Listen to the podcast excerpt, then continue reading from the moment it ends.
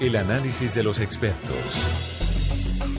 El mundo de la ciencia se vio sorprendido esta semana con un hallazgo muy importante de un sistema solar, por supuesto muy lejano de la Tierra, que podría abrir la puerta a que tres de esos exoplanetas tengan características similares a las que en la Tierra produjeron la vida. Un hecho de la mayor importancia y por eso saludamos a esta hora en Washington a Mario Pérez, científico chileno que ha trabajado con la NASA y que ha dirigido esta expedición y este hallazgo. Doctor Pérez, buenas tardes. Muy buenas tardes. Doctor Pérez, ¿luego de cuánto tiempo lograron este hallazgo ustedes? De hecho, las observaciones que se anunciaron este miércoles fueron durante el año 2015. Sin embargo, uh, de hace 22 años que se están ah, observando y descubriendo nuevos ah, planetas o exoplanetas que son planetas fuera de nuestro sistema solar. Es decir, las observaciones empezaron hace muchos años, la observación precisa empezó en 2015 y las observaciones hechas con el satélite Spitzer fueron en 2016 y el anuncio, fue, como digo, fue hecho hace dos días atrás, ahora en 2017. ¿Cuál es el hallazgo para contarle a los oyentes de, del radar de Blue Radio hoy? ¿Qué descubrieron ustedes? Sí, eh, eh, este hallazgo es diferente a otros eh, por varios aspectos. Uh, número uno, primero se encontró una estrella que es relativamente cercana a nuestro sistema solar, está solamente a 40 años luz. Y se encontró que tenía siete, no uno dos, pero siete eh, planetas alrededor y y todos, y esto es significativo, primero que son siete significativos, segundo que los siete son de dimensiones similares a la Tierra, lo cual es extraño. Eh, nunca habíamos encontrado algo similar. Y la tercera, la tercera aspecto importante de este descubrimiento es que tres de ellos se encuentran en lo que, en lo que llamamos la zona habitable, es decir, tres de ellos estarían en la franja en las cuales la, la temperatura podría ser apropiada para que exista agua en la superficie de estos uh, planetas. Eh, y, como siempre se dice, eh, si hay agua es muy difícil que no exista vida. Entonces, por esa razón la implicación es que es interesante el ver que no solo uh, tres planetas uh, existen en la zona habitable, pero que sí probablemente eh, hay indicios que eh, no, nos llevan a pensar que hay posibilidades de vida. No, no, nada de vida está descubierto, creo clarificar eso ya. Y, diría la próxima investigación que se va a hacer es pues, poder saber cuáles son las atmósferas de estos siete exoplanetas, especialmente los tres que están en la zona habitable. Les recuerdo que en nuestro sistema solar solamente la Tierra está en la zona habitable. Digamos, Marte está muy frío y todos los planetas como Mercurio y Venus que están más, más cerca del Sol está muy caliente. Entonces, eh, solamente la Tierra es el único privilegiado de estar en la zona habitable de nuestro Sol. En este caso hay tres, lo cual ya es más raro. ¿Cómo llegan a este descubrimiento? ¿Cómo se hizo el trabajo? Y, y hábleme un poco de los telescopios de Chile que son tan, tan famosos y tan importantes, por favor. Sí, el, primer, la primera observación se hizo de la Tierra, de un telescopio que se llama TRAPPIST, que de, entre otras cosas, tuve la oportunidad de trabajar ahí, en la ESO, en el Observatorio de la Silla, eh, muy cerca de La Serena.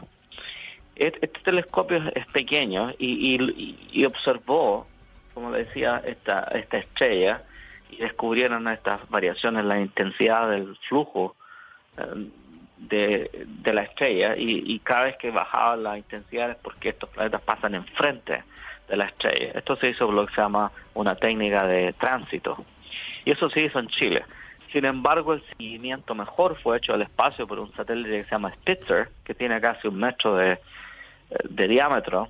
No, no es muy grande, sin embargo, eh, es un ah, es un telescopio o, observatorio sensible al infrarrojo, lo cual ayuda debido a que la estrella que estamos hablando, que es una estrella bastante débil, mucho más débil que nuestro Sol, digamos mil veces más débil que nuestro Sol en términos de flujo o, de, intensidad, entonces eh, emite más que nada el infrarrojo. Así que eh, el, satélite Spitzer fue preciso para observar las variaciones de, intensidad, ¿cierto?, o en su magnitud de la estrella para poder eh, determinar a la, por la técnica de tránsito también, que es la misma que se hizo en la Tierra, el número de planetas y la frecuencia que estos planetas pasaban cerca, cerca de esta estrella.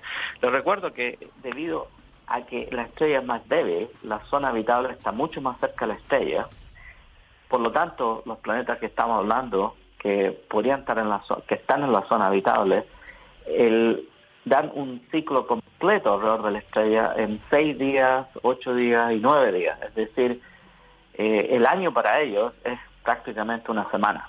Que es una diferencia importante con lo que ocurre en la Tierra. Si hoy partiera una misión hacia Trappist, ¿cuánto tiempo tardaría en llegar? Si usáramos, si usáramos el satélite más rápido, que fue el, que se llama Nuevo Horizonte, que llegó a Plutón, que tiene el récord de velocidad, ya que son unos 40, 50 eh, kilómetros por segundo. Si, si lo lanzamos este, nos demoraríamos 54.400 años en llegar allá. Y no me estoy equivocando, es 54.400 años. Hoy es imposible hacerlo. Hoy no hay ni tecnología ni conocimientos para lograrlo. No, de hecho, le, recuerdo que ni siquiera hemos llegado a Marte. Y Marte está solo tres minutos, sea, tres minutos a la velocidad de la luz.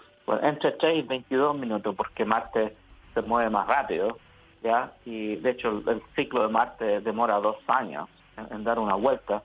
Pero entre 3 minutos y 22 minutos la distancia máxima, pero no hemos llegado a eso. Les recuerdo que la única parte en que hemos hecho exploración humana es la Luna, y la Luna está a un segundo a la, a la velocidad de la luz. Profesor, esto en la práctica, ¿para qué le sirve a la humanidad el hallazgo de TRAPPIST y del sistema de siete planetas, de siete exoplanetas? Primero nos ayuda a pensar que sí hay muchos, muchos planetas eh, para explorar, que sí la Tierra es canónica en el sentido que la, van a haber muchas otras uh, planetas rocosos con, la, con, dimensiones muy similares a la Tierra.